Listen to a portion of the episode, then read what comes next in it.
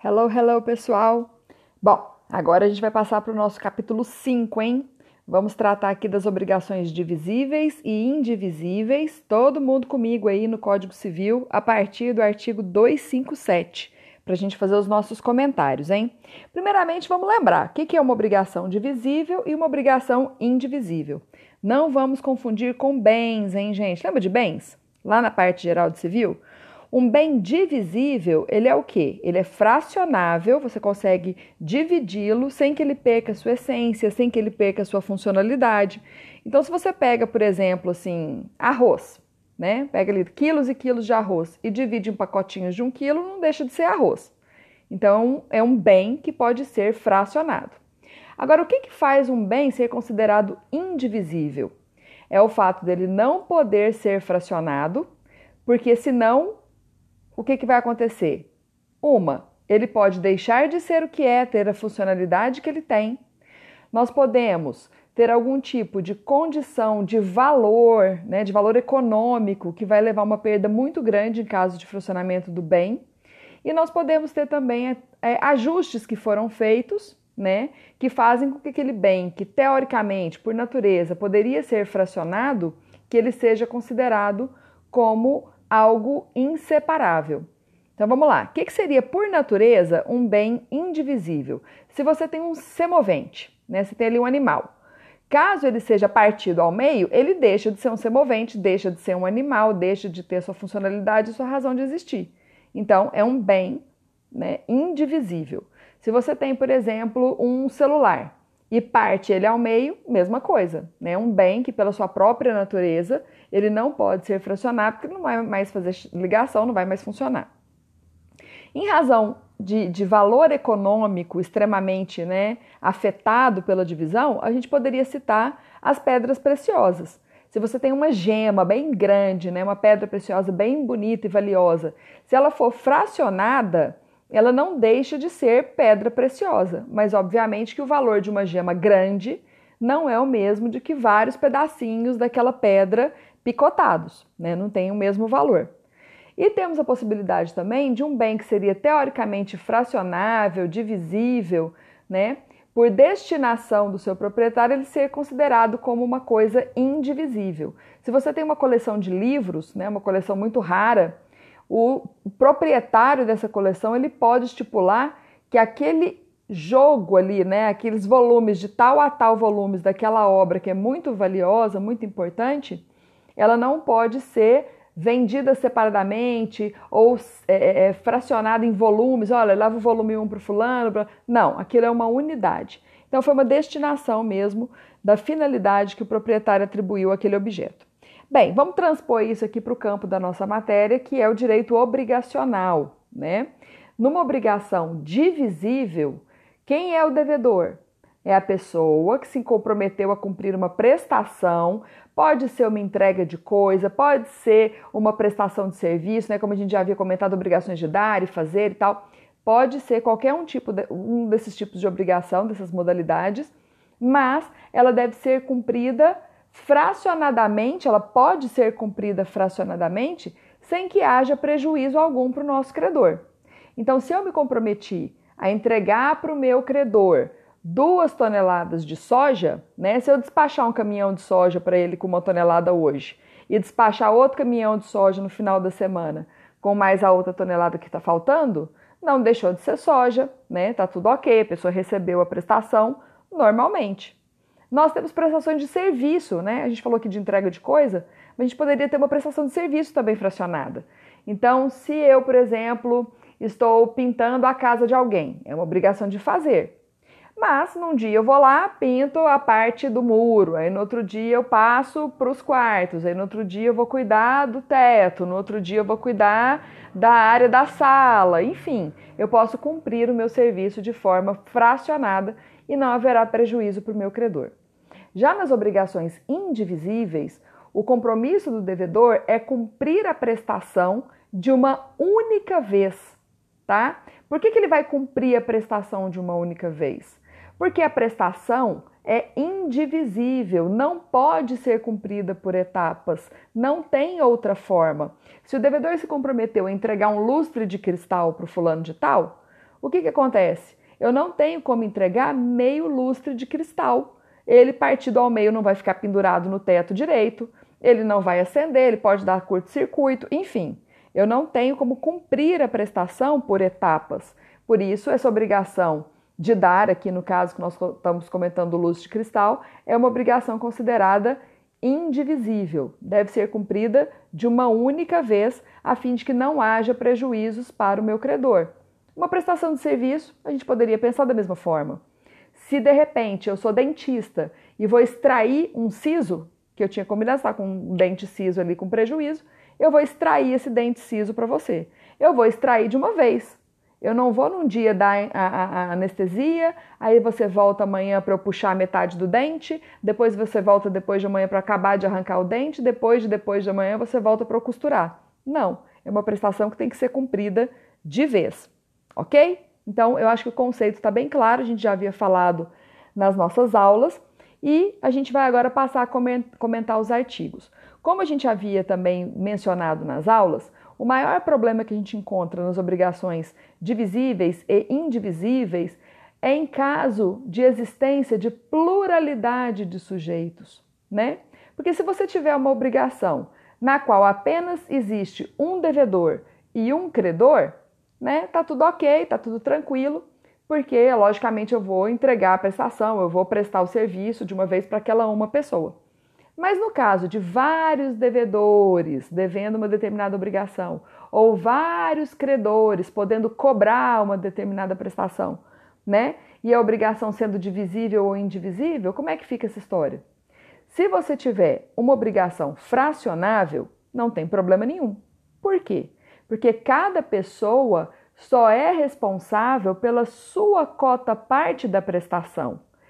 Se eu e um sócio, eu e meu irmão, por exemplo, estamos devendo uma quantia de 20 mil reais para alguém, é muito simples. Eu estou devendo 10 mil e o meu irmão está devendo 10 mil, porque são é, prestações de entrega de dinheiro, né, obrigação de dar quantia, e ela pode ser normalmente fracionada sem problema algum.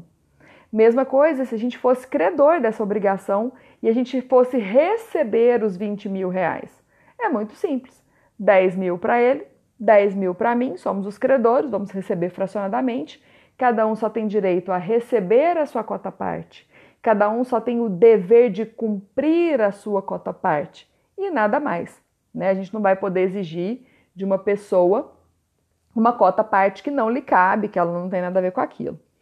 Mas no caso de obrigações indivisíveis, o problema vai se agravar um pouquinho, porque a prestação deve ser cumprida de uma única vez. Se eu e o meu irmão somos donos de um animal, somos anima donos de, um, de, um, de uma vaca premiada no Camaru, né, lá na exposição. Então a gente é o dono, a gente arrematou essa vaca, foi muito cara, tal, compramos, essa vaca é nossa. Se a gente resolve vender esse animal, né, como é que nós vamos fazer? Eu vou entregar minha meia vaca e o meu irmão vai entregar a meia vaca dele? Como? Existe a opção de ser cumprida a prestação de forma fracionada? Né? Se a vaca é, é premiada, é uma vaca leiteira e tudo não é para corte, não é para churrasco, como que a gente vai cumprir a prestação em partes? Então a gente vai perceber que nas obrigações indivisíveis, cada um dos codevedores acaba sendo responsável pelo cumprimento integral da prestação. Ele deve cumprir a prestação por inteiro. Não que ele, que ele deva a prestação inteira, mas é porque não tem como, não tem outra forma para que o devedor consiga cumprir só a sua cota parte da obrigação. Mesma coisa se eu inverter e pensar na figura do credor, se existirem vários credores, eu e meu irmão juntamos o dinheiro e arrematamos o animal no leilão, né? Então, como é que a gente vai fazer para cobrar? A gente briga, cada um vai para o seu canto. Ah, não, eu vou aqui para minha fazenda, você vai para a sua. E como é que a gente serra esse animal ao meio para poder ser gado leiteiro ou de reprodução na, na fazenda de cada um? Realmente não tem como a gente receber somente partes. E pode acontecer de um credor exigir a prestação e recebê-la integralmente, porque realmente não tem como ele receber somente a sua cota parte. Analisando o artigo, a gente vai ver bastante um pouco sobre isso, né? Para a gente ficar mais, mais é, atento a essas, essas situações. Vamos lá, artigo 257. Havendo mais de um devedor, ou mais de um credor em obrigação divisível, fracionável, tá tudo certo.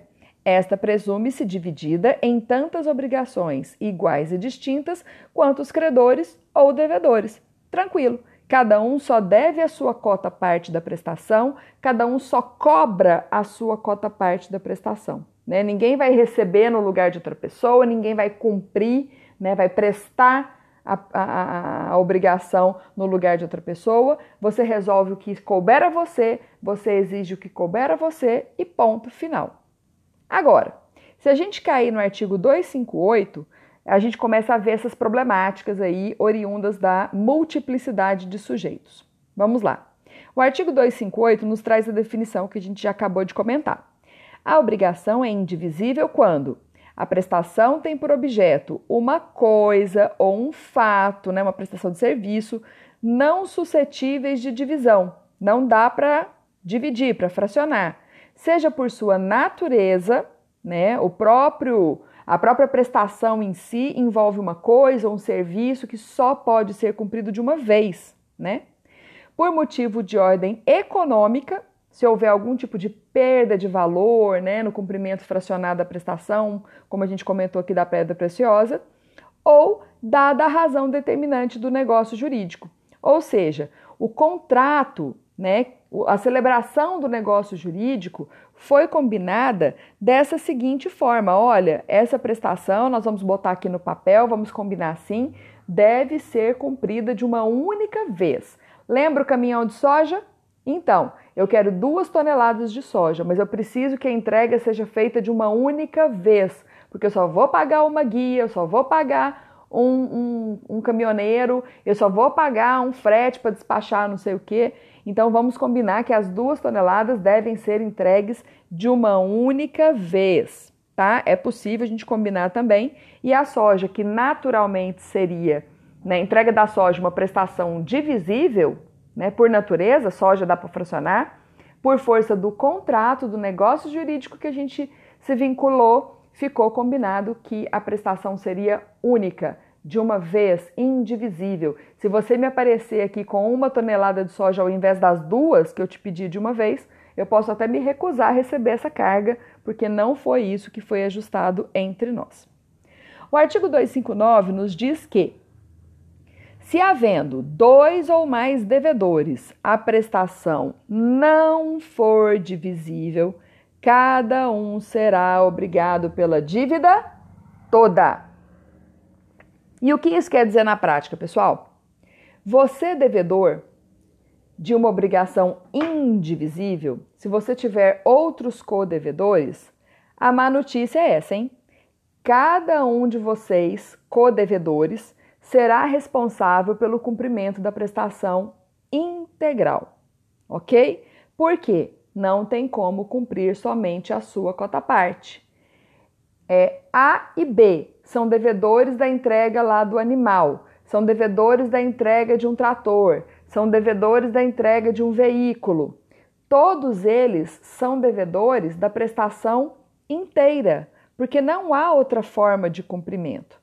Agora, o parágrafo único nos diz que o devedor que paga a dívida, ali sozinho, hein, é, subroga-se no direito do credor em relação aos outros coobrigados.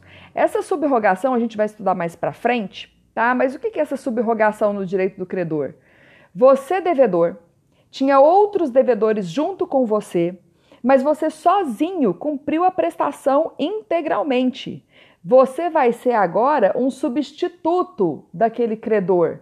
Por quê? O que o co-obrigado que estava ali junto com você deveria ter cumprido para o credor e não cumpriu, agora ele está devendo para quem? Para o credor? Não, o credor já recebeu a prestação, já foi embora para casa dele, já foi satisfeito.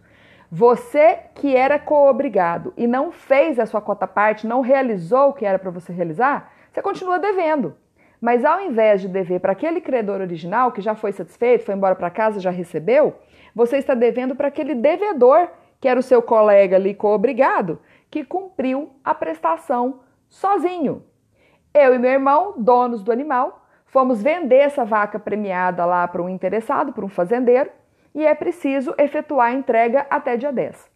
O meu irmão, por qualquer motivo, Sumiu, não deu notícia, não consigo localizá-lo e é preciso cumprir a prestação. Não tem jeito de eu despachar minha meia vaca.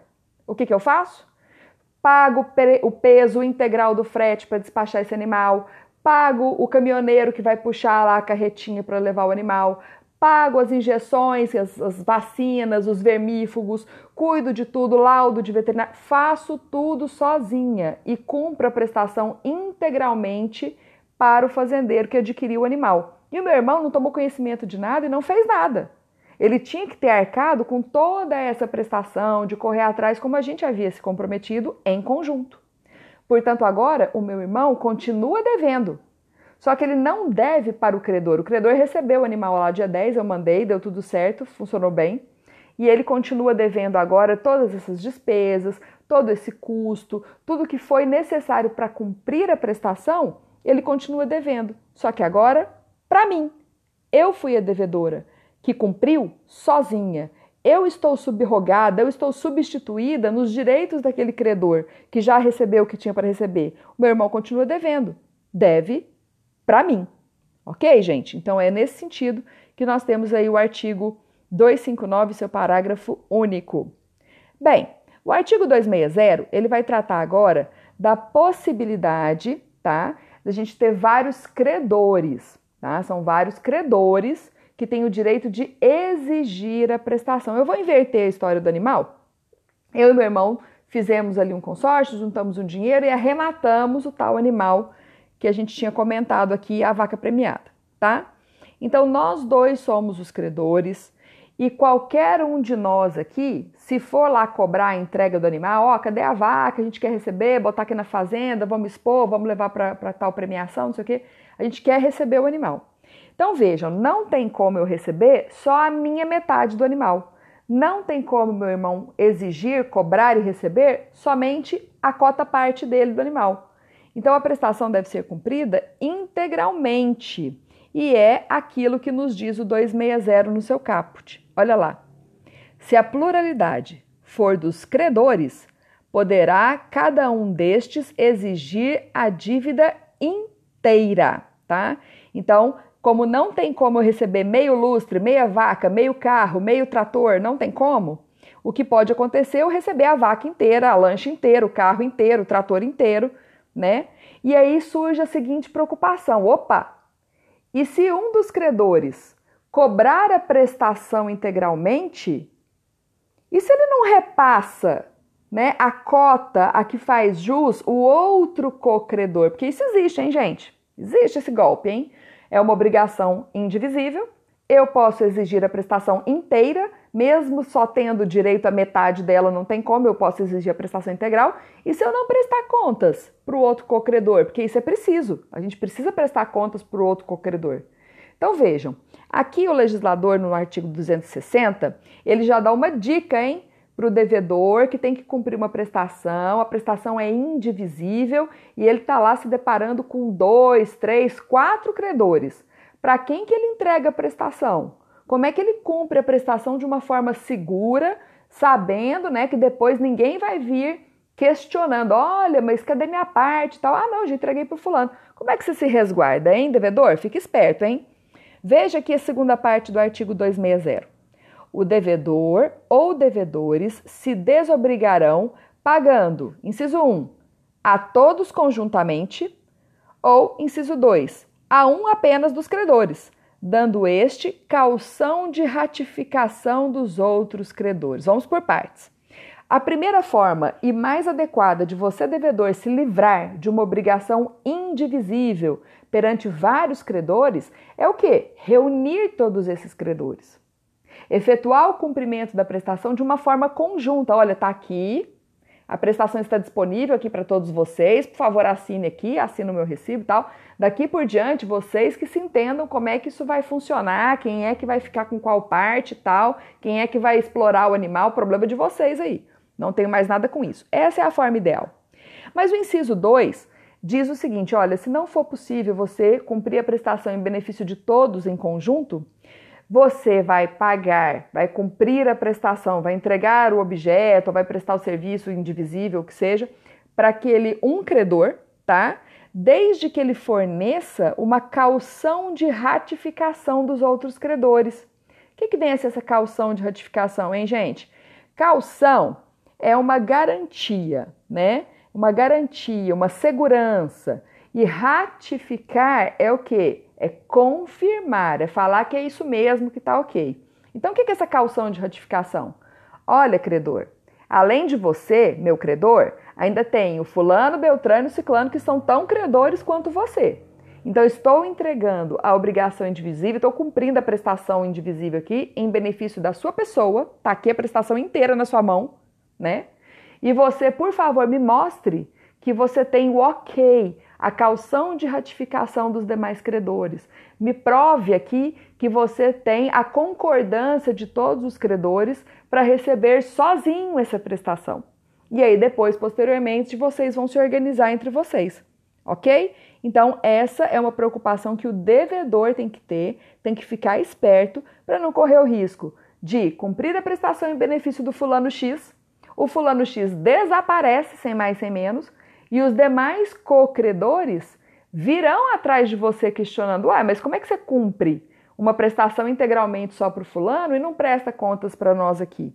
Então, é uma segurança a mais que a gente poderia ter em relação a esse cumprimento da prestação, viu, devedor? Você fica esperto aí na hora de cumprir.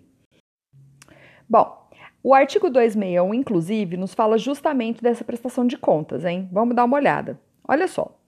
Se um só dos credores, tá, que tinha ali o direito de cobrar a obrigação, a prestação indivisível, receber a prestação por inteiro, a cada um dos outros assistirá o direito de exigir dele em dinheiro a parte que lhe caiba no total. Vejam, o credor que está recebendo uma prestação inteira, sendo que ele tem outros cocredores, tá? Vejam, ele não tem direito a tudo. Ele não é o credor de tudo sozinho, não é. Ele só recebe a prestação inteira porque simplesmente não há outra forma de recebê-la por etapas, por partes. Portanto, se um só dos credores for se beneficiar da prestação, é preciso que ele acerte com o outro cocredor a parte que lhe caberia em dinheiro. Se eu, por exemplo, sou premiada lá no, sorteio, né? Ah, vamos sortear aqui essa caminhonete e tal. Aí saiu esse sorteio da caminhonete e eu e mais uma outra pessoa fomos contemplados com esse sorteio. Dois bilhetes premiados aqui vão fazer jus à entrega dessa caminhonete.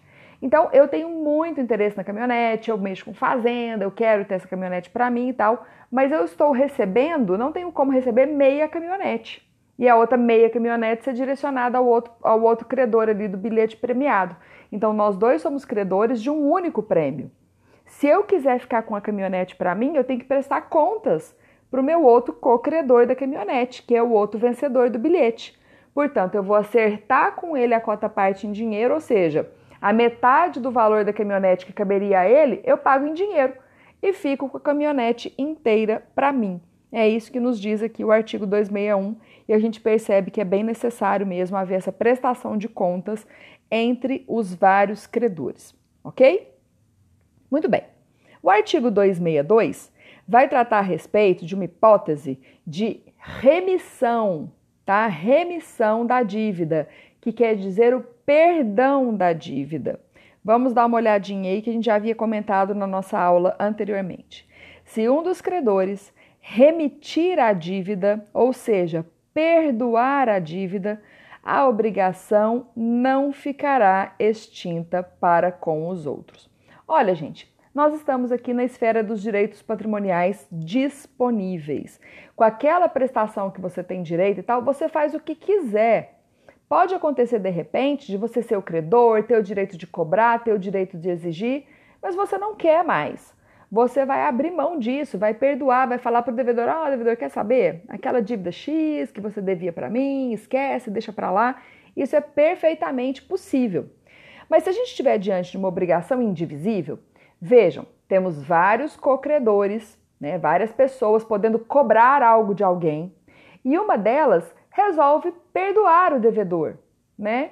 E falar: Ó, oh, devedor, quer saber? Não precisa mais cumprir a prestação, deixa isso para lá e tal. Mas e os outros cocredores? E as outras pessoas que não perdoaram a dívida? Aqueles que ainda querem receber o que seria a prestação.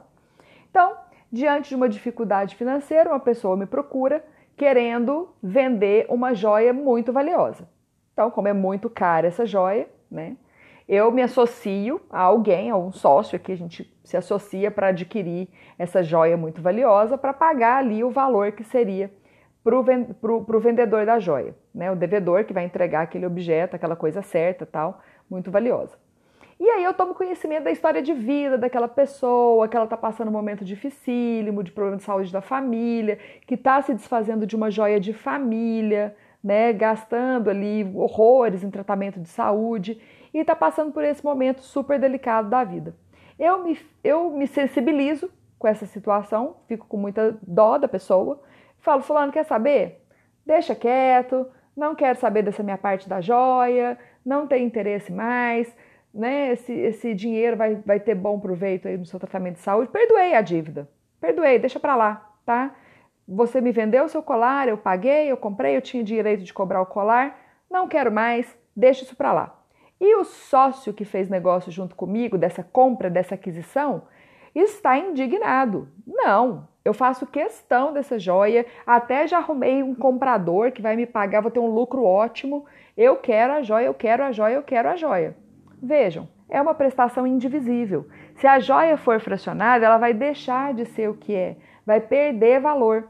E a pessoa, na verdade, que estava ali associada comigo, ela faz jus a meia joia e não a sua integralidade. Mas ele não quer abrir mão, ele não quer desfazer o negócio, ele quer o cumprimento da prestação, ele não quer perdoar a dívida, ele não quer perdoar a entrega da coisa. Então vejam, se ele agora está recebendo essa joia inteira, sendo credor de apenas metade dela, a lógica aqui é qual? O devedor continua sendo dono de metade da joia e o credor é dono de metade da joia. Ele comprou, ele pagou, ele está esperando só essa entrega para poder se organizar. Então, o que nós temos é o devedor que vai ter que cumprir essa prestação, vai entregar essa joia, né, para não ter que pagar a multa, para não ter que desfazer o negócio, vai ser ainda pior para ele, ele cumpre a prestação.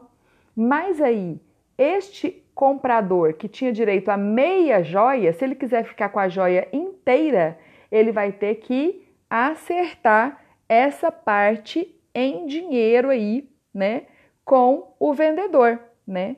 A cota do credor remitente, que é a segunda parte do artigo, a cota do credor que perdoou vai ter que ser descontada. Olha lá. Mas estes, né, os credores que não perdoaram a prestação, não perdoaram a dívida, só poderão exigir essa dívida descontada a cota do credor remitente. Portanto, vai ter que ter um troco aí, vai voltar um dinheiro para essa pessoa que está entregando a joia inteira sendo que na verdade ela deveria estar entregando só meia joia. Perdeu a joia, mas pelo menos ficou ali com o dinheiro. Eu tinha perdoado já, não quis receber a minha parte nem da joia nem do dinheiro, deixei tudo por isso mesmo. Enfim, é preciso sim fazer este acerto, tá? O parágrafo único a gente não vai se preocupar muito, são matérias que estão mais lá para frente. Em relação à transação, inovação, compensação, confusão, mas no momento apropriado a gente vai falar um pouco sobre isso. Mas a lógica é a mesma, né, gente? Se por um acaso houver algum tipo de acordo, se tiver algum tipo de nova dívida e tudo mais, e um dos credores não concorda e o outro concorda, então a gente tem que fazer esse acerto, esse troco, para que não haja nenhum tipo de problemas, tá? Não preocupa com esse parágrafo único por enquanto, porque essa matéria ainda virá um pouco mais adiante. E para finalizar esse, essa parte aqui das obrigações divisíveis e indivisíveis, vamos dar uma olhadinha especial no artigo 263, hein? Olha que interessante. Perde a qualidade de indivisível a obrigação que se resolver em perdas e danos. Hã? Vamos lembrar das perdas e danos? Quando é que o devedor é responsável pelo pagamento de perdas e danos? Quando ele não cumpre a prestação, tá? Por culpa dele, por responsabilidade dele, de forma intencional ou mesmo que de forma não intencional, mas com falta de cuidado, com desleixo, como a gente já havia comentado, da culpa no sentido estrito, né, imprudência, imperícia e negligência. Ele deixa o credor frustrado na sua expectativa. Ele não vai cumprir a prestação. Por quê? Deixou o lustre cair, quebrar, deixou o carro dar perda total, deixou, né? Então não existe mais a prestação a ser cumprida, não existe mais como realizar aquela prestação. Então vejam, o objeto que fazia com que a obrigação fosse indivisível não existe mais. Eu não tenho mais a coisa, eu não tenho mais condições de prestar aquele serviço X indivisível, não tem mais como, né? Então, como é que nós vamos a, a, é, não causar prejuízo para o nosso credor que já está frustrado, que não vai receber aquilo que lhe era devido? Então, vejam aqui que o artigo 263 diz que a obrigação não vai ser mais indivisível. Por que não?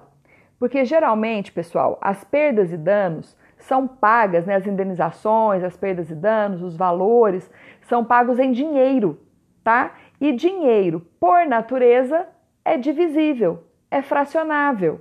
Então, se eu não tenho mais o lustre, o que, que eu vou ter que pagar? Por que, que eu não tenho mais o lustre? Deixei cair e quebrar.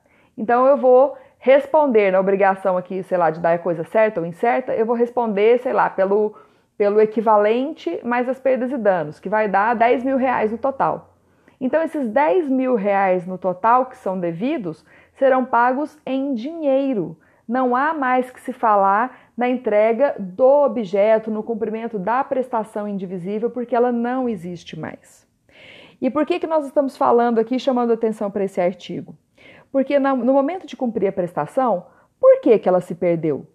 O que, que aconteceu que o credor não vai mais receber aquilo que ele esperava, aquilo que ele queria receber? Por que, que a obrigação está se resolvendo em perdas e danos, em indenização? né? Eu não quero dinheiro. Dinheiro eu tenho, tanto que eu comprei seu carro.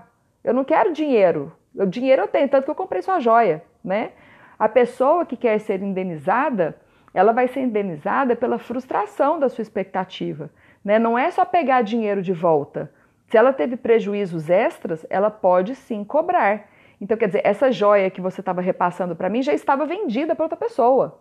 Eu vou ter que pagar a multa, vou ter que desfazer o negócio, eu perdi o cliente, o meu nome ficou sujo na praça e tal. Então, quer dizer, outros problemas podem advir aí do não cumprimento de uma determinada prestação. Mas como a obrigação é indivisível, a gente vai ter que investigar aí o porquê dela não ter sido cumprida. Nós temos, temos aqui uma pluralidade de devedores e temos o, o legislador se preocupando com isso. Se por um acaso for possível determinar de quem foi a culpa, né, dentre aqueles vários devedores que deveriam ter cumprido a prestação, qual deles deu causa ao perecimento, à perda, a prestação não pode ser cumprida, a gente vai investigar isso aqui sim. Veja o parágrafo primeiro. Se, para efeito de disposto nesse artigo, houver culpa de todos os devedores, responderão todos por partes iguais, ok? Então todo mundo vai ser responsável aqui em partes iguais por devolver o equivalente, que é o valor da coisa do momento que ela, tava, que ela tinha se perdido, o valor da prestação que tinha se perdido, fora as perdas e danos, e está todo mundo aqui também no bolo e vai ter que pagar uma parte dessas perdas e danos. Mas veja o parágrafo segundo, que o legislador explica que, se for de um só a culpa, ficarão exonerados os outros, respondendo só esse, né, o culpado, pelas perdas e danos. Então, eu e o meu sócio, donos desse lustre magnífico e maravilhoso. Nós íamos entregar esse lustre para uma festa de gala, um desfile de gala, né? A gente ia alugar, sei lá, esse, esse lustre para alguém. E esse lustre caiu e quebrou e nós não temos mais o que alugar, a pessoa fica lá desesperada, meu evento não vai ter mais a decoração que ia ter, tudo estava girando em torno desse lustre e tal. Então vejam, em relação à perda da prestação, ao cumprimento da prestação que não existiu, pelo equivalente, óbvio, todo mundo vai ter que responder pelo equivalente, o valor da coisa perdida, mas pelas perdas e danos, né? Que você teve que alugar um outro lustre mais caro em outra loja, ou que teve que comprar de última hora de uma outra pessoa, isso te custou uma fortuna, ou que você teve que transferir a data do seu evento porque estava sem a iluminação apropriada e tudo mais. Esses prejuízos extras, essas perdas e danos que a gente já havia comentado, serão imputáveis, a gente vai atribuir esse custo aí das perdas e danos para o devedor culpado. E os outros, obviamente, vão responder pela cota parte do equivalente, de devolver dinheiro e tal, mas não podem ser cobrados pelas perdas e danos, porque por perdas e danos só responde aquele que deu causa ao prejuízo. Se você é inocente nessa história, o lustre caiu e quebrou, e você não teve nada a ver com isso, foi totalmente negligência lá do sócio seu, fulano X, a responsabilidade pelas perdas e danos é dele. Como a gente comprova isso? Bem, aí depende. Você tem prova documental, você tem prova testemunhal, você tem foto, você tem vídeo? Lembrando, gente, todas essas, essas pendências, essas brigas são resolvidas na justiça. Você não faz justiça com as próprias mãos. O juiz vai avaliar cada caso e vai aplicar a norma. E isso depende, obviamente, de você conseguir comprovar tudo que está sendo falado. Mas aí já é problema lá do processo civil, como é que você vai viabilizar isso tudo. Aqui no direito civil, basta a gente saber a respeito da questão da culpa e só responde o devedor culpado. O inocente fica lá quietinho, responde apenas pelo, pela sua cota parte ali do equivalente, já que a prestação não existe mais, ser pago em dinheiro, claro, e fica tudo tranquilo para ele. O culpado vai sim arcar com as perdas e danos. Muito bem, espero que vocês tenham gostado de mais esse episódio falando a respeito das obrigações divisíveis e indivisíveis. E a gente volta numa próxima ocasião com mais comentários sobre outras modalidades das obrigações, tá bom? Um abração para vocês, bye bye e até a próxima.